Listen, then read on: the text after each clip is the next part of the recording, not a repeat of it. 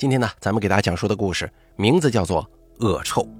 本故事作者野心女孩由打开为您播讲。H 市夏日正午，安泰小区居民楼，年幼的孩童抱着破旧的玩具坐在楼道当中玩耍。满身汗臭归家的丈夫正喝着啤酒等待开饭。妇女脱了工装，又穿上围裙，麻利地钻进了厨房。热油爆炒的滋啦声传来，葱蒜味飘荡在桶状的居民楼内。这是一个生活气息很浓重的地方，低廉的价格让多数外来民工都选择在此居住。小区的人口流动性很大，而且人员十分混杂。这里有衣着靓丽的都市白领，有乞讨为生的畸形乞丐，有丰乳肥臀的足浴女郎。也有刀口舔血的恐怖罪犯。这些奔波于城市各个角落的人，围聚在这所建于六十年代的老居民区里。这是一个缩小版的底层社会，肮脏与恶臭在此处蔓延。吱呀一声，老式铁门的开启声回荡在这所破旧的居民楼内。铁门后，一个苍白稚嫩的脸庞悄然探出。这是一个六岁左右的女孩。老式的铁门把手很高，对于这个不到一米的女孩来说，打开着实有点费力。女孩踮起白嫩的脚丫，努力地探出头，大口地呼吸着门口沾染着饭香的空气。坐在楼道玩着积木的男童听到声音，抬起头看向这个奇怪的女孩。铁门内窸窸窣窣的声音响起，女孩丝毫没有察觉。忽然，一双纤长的手从背后伸出，女孩跌回屋内，铁门重重闭合的声音惊飞了一群正在觅食的麻雀。幼童被惊得一抖，眼眶中迅速充满了泪水，抱起玩具，哭着跑开了。相邻民居房的卫生间内，坐在马桶上肥胖臃肿的妇人怒声骂道：“他娘的，关个门声音这么大，要死啊！”他的声音回荡在狭小的卫生间内，妇女皱起眉头，两个大鼻孔快速扇动，又喃喃自语地说：“什么怪味啊？下水道堵了吗？”没有人回应。这个肥胖的妇女自五年前因为不孕不育离婚之后，这个六十平的出租房就没再来过任何一个人。长期的独居让她有点神神叨叨的。总是对着空气自言自语，像是空气当中藏着一个人似的。紧闭的铁门背后，女孩撇着小嘴坐在地上，眼眶微红，眸中含泪，似乎下一秒就要哭出来。女孩面前蹲着一个三十岁左右的女人，长发微卷，面容白皙，眼角一颗红痣格外引人注目。女人轻柔地抚摸着女孩柔软的长发。说道：“妞妞乖，外面不安全，不要随便出门呐。”小女孩红着眼睛抬起头，清澈干净的眸中透出一丝委屈。“妈妈，你什么时候回来的？妞妞好饿呀。”女人伸出胳膊揽过妞妞，冰冷的嘴唇印在她白嫩的脸颊上。“妞妞啊，想吃什么？妈妈去做。”他稚嫩的小脸儿扬起一抹微笑，想吃肉肉。女人轻笑，站起身，走进一旁的卫生间。妞妞啊，等一会儿，很快就好了。妞妞咬着指头，歪头看向卫生间内，里面没有开灯，黑乎乎的一片。小心向前走两步，女人突然从黑暗当中走出，一手拿着血乎乎的东西，另一手合上卫生间的门。看着门口好奇的妞妞，他僵硬地咧开嘴巴笑了笑，转身进了厨房。夏日灼热的阳光能够驱散一切寒冷，唯独驱不散这栋居民楼的阴寒。在这个四面环抱的居民楼里，一切阳光都被阻隔在外，不论白天黑夜，这里都浸泡在阴影当中。哭泣的小男孩得到了妈妈的温柔抚慰。心中的恐惧消退，哭声渐渐停息，可眼中的疑惑、好奇却丝毫没减退。心不在焉地吃过午饭，妈妈忙碌地换上工装，爸爸躺在床上酣睡。小男孩拖着腮帮子看着门口，很久之后，像是做了什么决定一样，拉开铁门，轻手轻脚地向着那扇恶臭的铁门走了过去。妞妞坐在餐桌前面，桌上是一盘刚刚做好的肉，女人在一旁温柔的看他。妞妞啊，吃饭吧。妞妞从盘子里捏起一块，肉块猩红油亮，像是一块血淋淋的生肉浸上了油。肉块塞进嘴中，腥臭油腻的味道在口中蔓延。妞妞的小脸一阵扭曲，迅速呕出来，白嫩的小脸上委屈尽显，看向对面仍旧微笑着的女人：“妈妈，不好吃。”女人站起身。纤长的手指捏起盘子里的肉片，放进嘴里，闭上眼睛细细的嚼着，像是品尝一块稀世珍馐。妈妈觉得很好吃啊。妞妞撅着嘴，翻下椅子，赌气的走回房间，摔上门，不吃了，一点也不好吃。六岁正是肆无忌惮、被宠溺的年龄，他妈妈会来哄他，重新为他做上一份美味的午餐。妞妞躺在粉红色小床上，翻来覆去，肚子空空，心里也是空空的。妈妈没有进来哄她，这让她多少有点失落。又等了一会儿，外面还是一片安静。妞妞从床上爬起来，走出房间。偌大的客厅因为没有人而显得格外空旷。妞妞跑进客厅，叫着妈妈，无人回应。她丧气地坐回沙发。粉白的小嘴儿撇了撇，眼睛泛起水光。她想哭啊，可是妈妈不在，哭了也没有人哄。抬起手背擦掉眼泪，门口突然出现了一阵细微的响动。妞妞的大眼睛泛起光亮，小跑到门口拉开门。外面一个与他年龄相仿的男孩正弓着身子，像是准备把耳朵贴在铁门上偷听。铁门冷不防地打开。男孩被吓得倒退两步，跌坐在地上。妞妞皱着眉看着门外惊恐的男孩。男孩的裤子一点点湿润了，妞妞扑哧一声笑出了声：“你尿裤子了！”男孩惊恐的脸上浮现出一丝窘迫，提起裤子，头也不回地跑进另一扇铁门。妞妞伸头看了看男孩的背影，回过身子，小心地关上了门。晚上七点钟，远处的太阳已经落下，只余一丝晨昏交接时的微光映照着昏暗的客厅。妞妞踮起脚打开客厅的灯，妈妈还没回家，应该又值夜班了。妈妈是护士，值夜班的时候就会留她一个人在家。起初妞妞会哭闹，后来知道妈妈不会回来哄她之后，就慢慢的不再闹了。一个人的时候，妞妞会想起爸爸。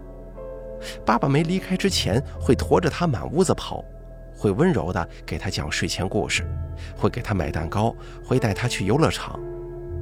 爸爸在的时候，妞妞从来不知道孤独是什么。爸爸离开后，妈妈被忙碌的工作牵绊，只有孤独与妞妞如影相随。他拿起桌上的遥控器，调到动画片。妈妈不在家的时候，看动画片是他最爱的活动。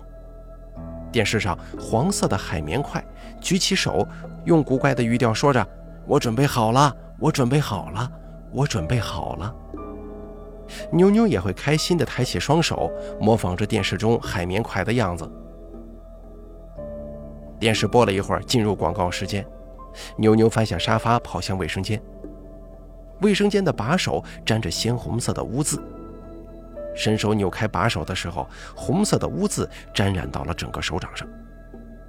妞妞毫不在意地伸出手，在红色的连衣裙上蹭了蹭，门拉开一条缝，里面是浓郁的黑暗。突然，一双纤细的手从后面伸出，重重地合上厕所的门。妞妞被吓了一跳，转头看着背后，突然又露出笑容了：“妈妈，你回来了。”女人死死瞪着眼睛，苍白的脸上泛着一丝青色，唇角僵硬地勾起一抹诡异的微笑。妞妞啊，厕所坏了，里面很臭，你用卧室里的厕所好吗？”妞妞点点头，忽略掉妈妈的异常，转身蹦跳着跑向卧室。妈妈能早早下班，让妞妞非常开心。上完厕所，妞妞走回客厅，电视里广告已经结束，欢乐的动画片又开始了。不过妈妈不见了。妞妞站在客厅喊了两声，声音在空旷的客厅内回荡。她撅起小嘴，生气地朝空气大声喊：“妈妈是骗子，最讨厌妈妈了！”邻居肥胖妇女满脸怒气地拿起扫帚，重重地敲着墙壁。扰民知不知道？小点声会不会呀？这个从未生育过的女人永远不能理解小孩突如其来的吵闹。她与生育斗争了大半辈子，最后毫无所得，这让她对别人生养的孩童都有一种强烈的厌恶感，一丁点吵闹都会让他想炸毛。清晨的阳光照进空荡的客厅，妞妞揉着眼睛起身，看着空无一人的客厅。她不会看表，也不知道妈妈几点下班，只知道妈妈下班就会回家。肚子传来咕噜声，妞妞跳下沙发，跑去餐桌。昨夜的肉片还在桌上，他伸出手捏起一片，放在鼻子上，轻轻嗅了嗅，有点臭了。妈妈说：“臭了的东西就是坏掉了，就不可以吃了。”把肉块放回盘子，妞妞坐在餐桌前想了一会儿，起身拉开厨房门。妈妈平常是严禁她进入厨房的，说里面有刀具，十分危险。可她实在是太饿了，需要吃的。厨房里铺着一层透明塑料布，上面还凝聚着一坨又一坨暗红色的像果冻一样的东西。妞妞蹲下身子戳了戳，那东西软软的。她站起身来的时候，头一阵晕眩，差点摔倒。她现在太虚弱了。妞妞费力地踮起脚，想看看有没有什么吃的。灶台实在是太高了，她的个头勉强能比灶台高一点点。妞妞跑向餐桌，搬了把椅子，爬上去。灶台上放着两口大锅。一个锅里满是飘着黄油的汤，正中间有个黑乎乎的东西，半隐半浮。另一个锅里是蒸的透红的肉块。妞妞捏起了一块，尝了尝，嫩嫩的、香香的，很好吃。抓着肉块爬下椅子，坐在沙发上，一边看着动画，一边大口吃着手中的肉块。下午两点钟，房门被大力敲响了。外面一个嘹亮的嗓音响了起来：“哎，有人在家没有啊？”妞妞小心地打开铁门，露出一条细细的缝。门外是那个肥胖臃肿的妇人。妇人低下头，下巴的赘肉被挤在一处，叠成了三层。“你家大人在没有啊？”妇人的声音非常不耐烦。妞妞有些胆怯地摇了摇头：“妈妈还在上班呢。”妇人面露失望的神色，又说道：“你家下水道是不是堵了？怎么这么臭啊？”妞妞点点头说：“妈妈说厕所坏了。”妇人立马提高音量：“我说呢，怎么这么臭？等你妈妈回来，让她赶紧修啊！这臭气熏天的，影响邻里呀！”没等妞妞回话，妇人扭着肥胖的屁股转身回了屋。轻轻地关上铁门，他仔细地闻了闻，没错，是有点臭。他转身跑回卧室，拿起梳妆台上精致的玻璃瓶子，对着空气一阵喷，直到瓶内的液体都被喷光，妞妞才停手，把瓶子扔在地上。空气当中弥漫着甜甜的香气，这曾经是妈妈的味道。可是自从爸爸走了之后，妈妈就不再喷香香的味道了。妈妈讨厌一切与爸爸相关的东西，合照、衣服，甚至爸爸买给妞妞的玩具也都被扔了。只有这瓶香水，妈妈抱着哭了很久以后留下了。这瓶香水承载着爸爸妈妈的回忆，是他们相遇相恋的见证。妞妞知道妈妈还爱着爸爸，虽然爸爸不会再回来了。直到夜幕降临，妈妈都没有回来。妞妞在客厅转了一圈又一圈，最后躺在沙发上，无神地看着天花板。妈妈从来不会这么久不回来，她为什么不回来呢？妈妈也像爸爸那样离开了吗？太多的问题在妞妞的小脑袋里转悠，可她只是一个六岁的孩童，许多复杂的事儿，他是想不出答案的。在门口徘徊良久，妞妞终于鼓起勇气把铁门打开。铁门的吱呀声回荡在破旧民居，外面浓黑的夜色安静异常。妞妞一只脚小心跨上门槛，又一声铁门吱呀声响起。她抬头看向外面，不远处的一扇铁门微微打开了，一个圆圆的短发脑袋探了出来，是那个尿裤子的男孩。男孩看到妞妞，目光当中还带着惶恐。妞妞笑着招了招手，男孩犹豫着走出来：“你、你、你是人吗？”妞妞扑哧一声笑出来了：“是啊，你呢？”男孩拘谨地抓了抓脑袋上的短毛：“我也是。”两个孩子对视一眼，同时笑出声了，笑声还在走廊回荡，可是男孩的脸色却突然僵硬下来。背后铁门内响起妈妈暴怒的声音：“妞妞，回来，外面危险！”男孩惊恐的后退。妞妞收回跨出门槛的脚，转头看向身后。妈妈站在他身后不远处，青灰色的脸上带着死气。随着男孩的尖叫，铁门重重闭合。男孩哭着冲进老旧的家，他生平第一次觉得家是那么的温暖。男孩的妈妈抱起他，问道：“怎么了？”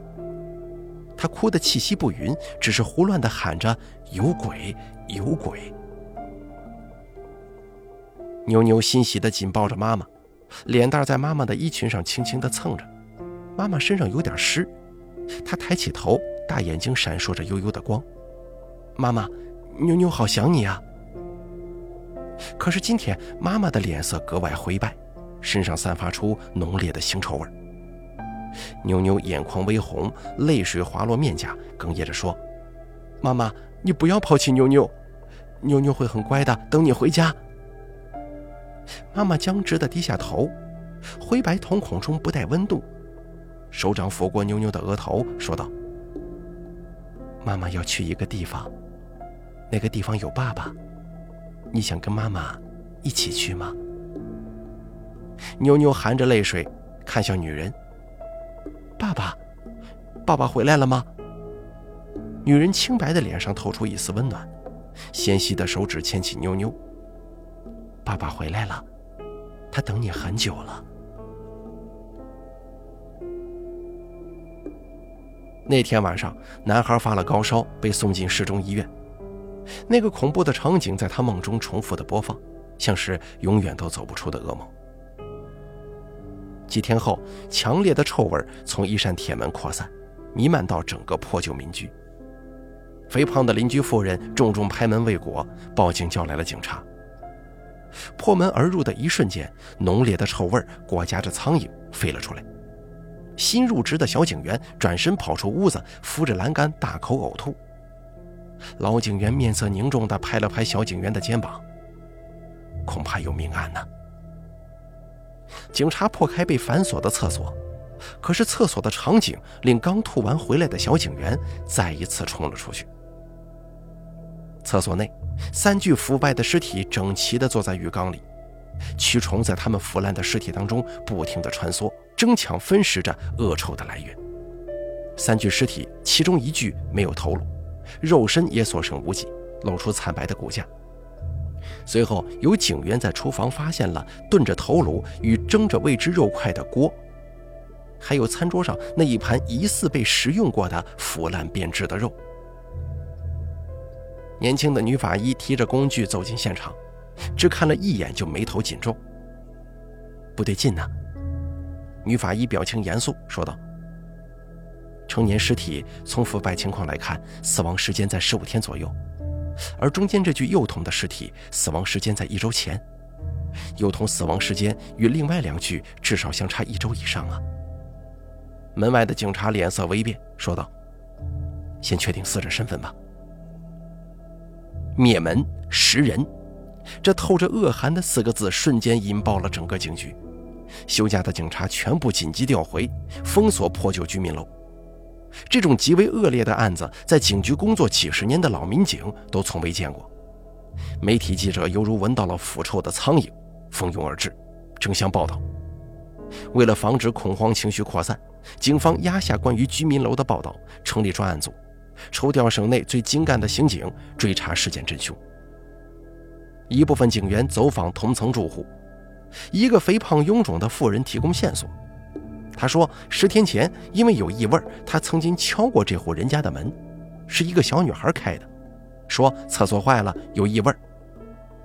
警员面色凝重，认真登记在调查表内。看热闹的看门大爷热心地说：“这家孩子中邪了，十天前的一晚突然哭闹不止，发了高烧，被送进了医院，到现在还没出院呢。”一天后，警方收集到的线索进行了汇总。三具死者的身份也得以确认。女死者名为李芳，市中医院的一名护士，三十二岁，离异，育有一女。男死者名字为袁涛，个体经营户，李芳的前夫，曾与前妻一同生活在安泰小区。离婚后，袁涛自愿放弃女儿的抚养权，搬离了这里。屋内只有三名死者的毛发与指纹，无打斗痕迹，财物未丢失。初步排除入室抢劫行凶。同时，法医鉴定结果公布了，幼童尸体与一男一女两具成人尸体死亡时间相隔一周左右。男尸死于失血过多，体内有药物残留，应该是先被迷晕，后被切肉，死于斩首。女死者与男死者同一天死亡，女死者死因是失血过多，他的手腕上有一条深深的刀口。身体没有束缚、打斗的痕迹，初步推断是死于自杀。幼童尸体手腕上也有一道深深的刀口，但刀口表面有愈合痕迹。法医解剖尸体之后，确认幼童死因是饿死。两份报告合并，真相似乎已经明了：李芳利用职务之便拿到麻醉剂，迷晕前夫之后，残忍将其杀害，然后带着年幼的女儿割脉自杀。但是女儿切口不深，没有割到大动脉。年幼的女儿在浴缸当中苏醒，爬出浴缸，关上了厕所门。一人在家中又生活了数天。门口有许多凌乱的血脚印，证明他在门口徘徊了很久。但是他为什么没有出门求救？没有人想得通。女孩最终的死因是饿死。他回到浴缸，坐在已经腐烂恶臭的两具尸体之中。安静的等待着死亡的到来。刑警队长皱着眉头，拿着报告寻思了良久。他想不通，所有人也都想不通。门把手上布满那个六岁女孩的指纹，门口无数凌乱的小脚印，这些东西都可以证明女孩曾经多次想要开门走出去。可最后，到底发生了什么，让女孩放弃了求救？要知道，饿死可是最痛苦的死法，死者会充分的感受胃液腐蚀胃部的疼痛，那种痛苦的感觉连成年人都无法忍受，更何况是一个六岁的幼童呢？刑警队长从业几十年了，如此诡异的事情也是第一次遇见。警局众说纷纭，甚至鬼怪作祟的言论都冒出来了。半头花白头发的刑警队长沉默地坐在窗边。一只手夹着一支燃到头的香烟，另一只手捏着一张小小的照片。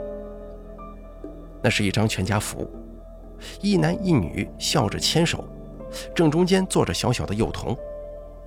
队长把照片凑近，眯起眼睛看向照片正中笑容稚嫩的女孩：“你身上究竟发生了什么呢？”队长喃喃自语。啪的一声，书桌上一支笔掉落在地。队长弯下腰，书桌之下，队长小心地捡起一张满是脚印的被遗忘的走访表。在表格最后一行，一排潦草的字迹写着：“四零六号住户未走访，门卫称该租户十天前住院了，至今还未出院，初步排除作案嫌疑。”当天下午，警车开进市中医院，妇人正疲惫地趴在病床前，床上躺着身形消瘦的男孩。男孩眼底泛着青黑色，似乎很久都未曾安睡过。看到警察，男孩呆滞的目光微微有了一点亮光。警察叔叔，救救我！刑警队长脱下警帽套在男孩头上。孩子，别害怕，警徽会保护你的。男孩苍白的脸上有了一丝血气。刑警队长斟酌着开口问道：“你为什么会住院呢？”男孩摸着警帽，怯怯地开口说：“因为，因为我总是做梦。做什么梦啊？”男孩脸上血色瞬间褪去，拼命地摇着头说：“有鬼，他会来抓我的。”男孩妈妈忧心忡忡地站在一旁。刑警队长面色凝重地站起身，找心理医生过来。第二天一早。省知名心理医生来到市中心医院，所有人离开病房，只留下心理医生与男孩独处。心理医生拿出怀表，在男孩眼前晃动，男孩一点一点地陷入了回忆。随着心理医生的问话，一幕幕男孩心头压抑已久的恐惧铺展开来，展示在了心理医生的面前。夏日正午，空气燥热。男孩坐在楼道，摆弄着破旧的塑料小汽车，老旧的铁门开启声响了起来。男孩抬起头看向前方，一个小女孩努力的正伸出头来闻着外面的空气，她的脚踩在门槛上，手臂握着门把手，那条白嫩的手腕上，一道血肉模糊的刀口赫然显现。男孩紧握手中的塑料汽车。突然，女孩身子诡异后退，铁门重重闭合。男孩惊恐地爬起身，跑回家中。可是，女孩手腕上的血肉模糊，却萦绕在男孩眼前，久久不曾消散。一整个下午，男孩的眼前都一直浮现那条血淋淋的手腕。在好奇心的驱使之下，男孩再一次来到了那扇铁门之外。他小心地贴在铁门外。专注地听着里面的动静。可是铁门忽然开启，里面的女孩一身血红色衣裙，脸色苍白如纸，手腕上的刀口依旧触目惊心。男孩被吓得瘫倒在地上，尿了一裤子。女孩白嫩的小脸扬起一抹清澈的笑意：“你尿裤子了？”男孩低下头，一阵窘迫，飞一般的逃回家中。他的第二次探险。以失败告终了。男孩在家中托腮发呆，那个铁门里的女孩是人是鬼呢？年幼时的好奇心总是格外强，对什么事情都抱着打破砂锅问到底的决心。第二天夜晚，爸爸去了工地加班，妈妈坐在电视机旁缝着爸爸破洞的衣衫。男孩百无聊赖地趴在床上，吱呀一声。那扇铁门开启的声音像是带着魔力一样，男孩从床上跳了起来，轻手轻脚地打开门向外看去。那个女孩站在门口，听到开门声，转头看向男孩。男孩半个身子躲在门后，女孩向男孩招了招手，男孩犹豫着踏出去，轻声问女孩：“你你是人吗？”女孩清澈的眸子看向男孩，扑哧一声笑了：“是啊，你呢？”男孩挠了挠头发：“我也是。”二人对视一眼，同时笑出了声。可很快，男孩发现了一丝不对劲。女孩笑声戛然而止，稚嫩的脸上突然浮现成人一般的愤怒表情，原本清脆的声音忽然变得尖细，极度诡异的开口说：“妞妞。”回来，外面危险！男孩惊恐后退，女孩表情瞬间变回单纯稚嫩，转头看向身后空荡荡的一处，脸上浮现一抹笑容，又突然变得狰狞。随着男孩的尖叫声，恶狠狠地关上了房门。心理医生揉着眉头走出了病房。刑警队长与男孩妈妈同时迎上去：“医生，怎么样了？”心理医生勉强露出一丝笑容，安慰男孩的妈妈。男孩妈妈匆匆进入病房：“情况如何？”心理医生面露凝重：“这个男孩与居民楼那个案子是有关系的吧？”刑警队长沉默片刻，点了点头：“是啊。”他极有可能是女童临死之前见到的最后一个人。心理医生微微的叹气：“这个女孩的母亲是否有精神病史啊？”刑警队长一愣，拿出手机拨打电话。半个小时之后，一份加急文件传输到了手机上。刑警队长仔细翻阅之后，不解的看向心理医生：“李芳患有重度精神分裂，不过这点你怎么知道的？”这个跟那个女童又有什么关系呢？心理医生点上一支香烟，烟气袅袅上升，遮住了他的面容。精神分裂有一定的遗传性，受到刺激之后极容易发病。女孩临死之前可能分裂出了母亲的人格。刑警队长点燃香烟，夹在指尖处，沉默地看向窗外。炙热的阳光烘烤着大地。街上行人匆匆，远处阴沉的破旧民居拒绝着一切阳光。那个民居冷漠地伫立在这座繁华城市的边缘，这里是被城市遗忘的地方，恶臭正在此处蔓延。